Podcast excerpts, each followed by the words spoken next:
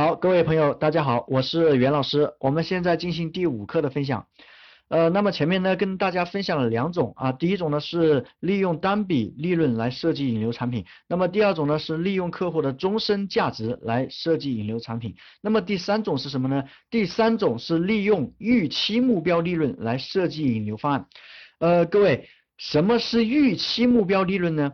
就是设定好预期完成的利润。并计算好销售额，然后呢，拿出部分的利润前置，通过销售额与成交率计算出买客户的成本。各位，这是什么意思呢？你比如说哈，我公司今年呢预期的销售目标是一千万，这个好理解哈。那么我的利润呢是四百万，这个也容易理解对吧？那么我愿意拿出一百五十万来投放市场来开发客户。啊，各位，这个我有理呃有把它这个解释清楚吗？那么我的产品的平均价格是一千块钱，我要完成一千万的销售目标呢，我需要成交多少个客户？成交一万个客户，对不对？假设我的成交率是百分之二十，也就是说有十个精准的客户进来之后呢，我只能成交两个，那么要完成。一万个客户的成交的目标啊，那么我需要有五万个精准客户来跟我接触，各位能理解这个意思对吧？那么五万个精准客户呢，按照百分之二十的成交率，是不是可以成交一万个？那么单价一千的话，是不是可以完成之前说的一千万的销售额呢？那么刚才我也说了，我愿意拿出一百五十万来投放市场来开发客户，对不对？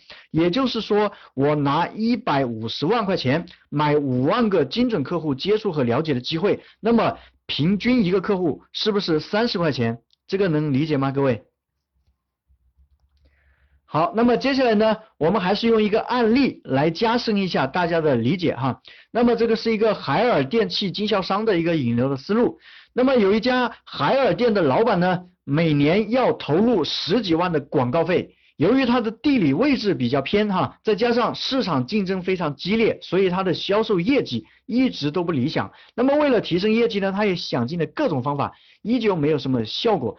呃，一个偶然的机会呢，他来到了我们线下的这个模式辅导的现场啊。当时我的营销导师孙成明老师呢讲到预期目标利润的时候呢，我们就以他的店为例进行了呃进行了计算，因为不清楚他的具体情况啊。那么为了让大家最快的理解这种思维呢，所以是用这种假定的数据进行推演的。老师问他，如果每个月完成四十万的业绩，那么利润呢？假设为六万，是吧？你愿不愿意拿出一万块钱来吸引目标客户？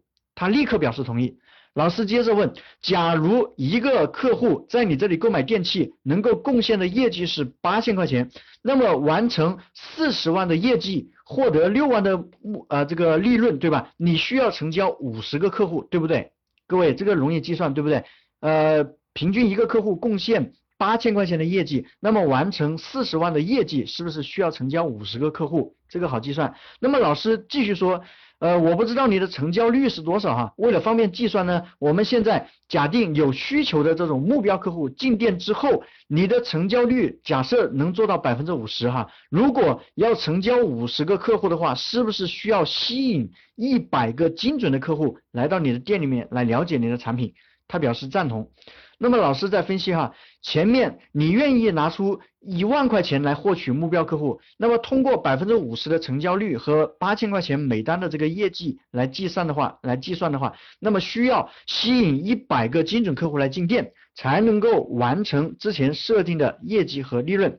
那么这一万块钱呢，分配给这一百个客户，就相当于买进一个目标客户的成本是一百块钱，对不对？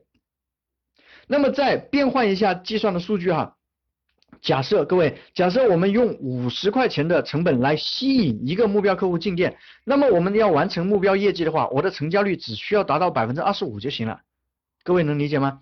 这几个数据是可以呃调动的啊。那么如果用二十五块钱的成本吸引一个目标客户进店，那么我们要完成这个目标业绩，是不是只需要百分之十二点五的成交率就行了？当老师呢算到这里的时候呢，他表情惊讶了，是吧？做了这么多年的生意才明白，原来业绩利润是可以算出来的。如果花一百块钱买一个客户，那这一百块钱的成本能不能转换成市场价两三百块钱的饮水机呢？各位可不可以？打个比方哈，那拿五十块钱的成本买一个客户的话，那咱们能不能转换成市场价一百多块钱的电饭煲呢？各位，那拿二十五块钱的成本买一个客户，能不能转换成市场价八十多块钱的电热水壶呢？各位，这些东西都是非常有吸引力的，只要把这些礼品的免费领取卡。投放到精准的客户渠道，一定能够吸引大量的精准目标客户主动进店来了解啊。关于如何来投放啊，如何对接精准的鱼塘，那么以后呢，我们会为大家来分享。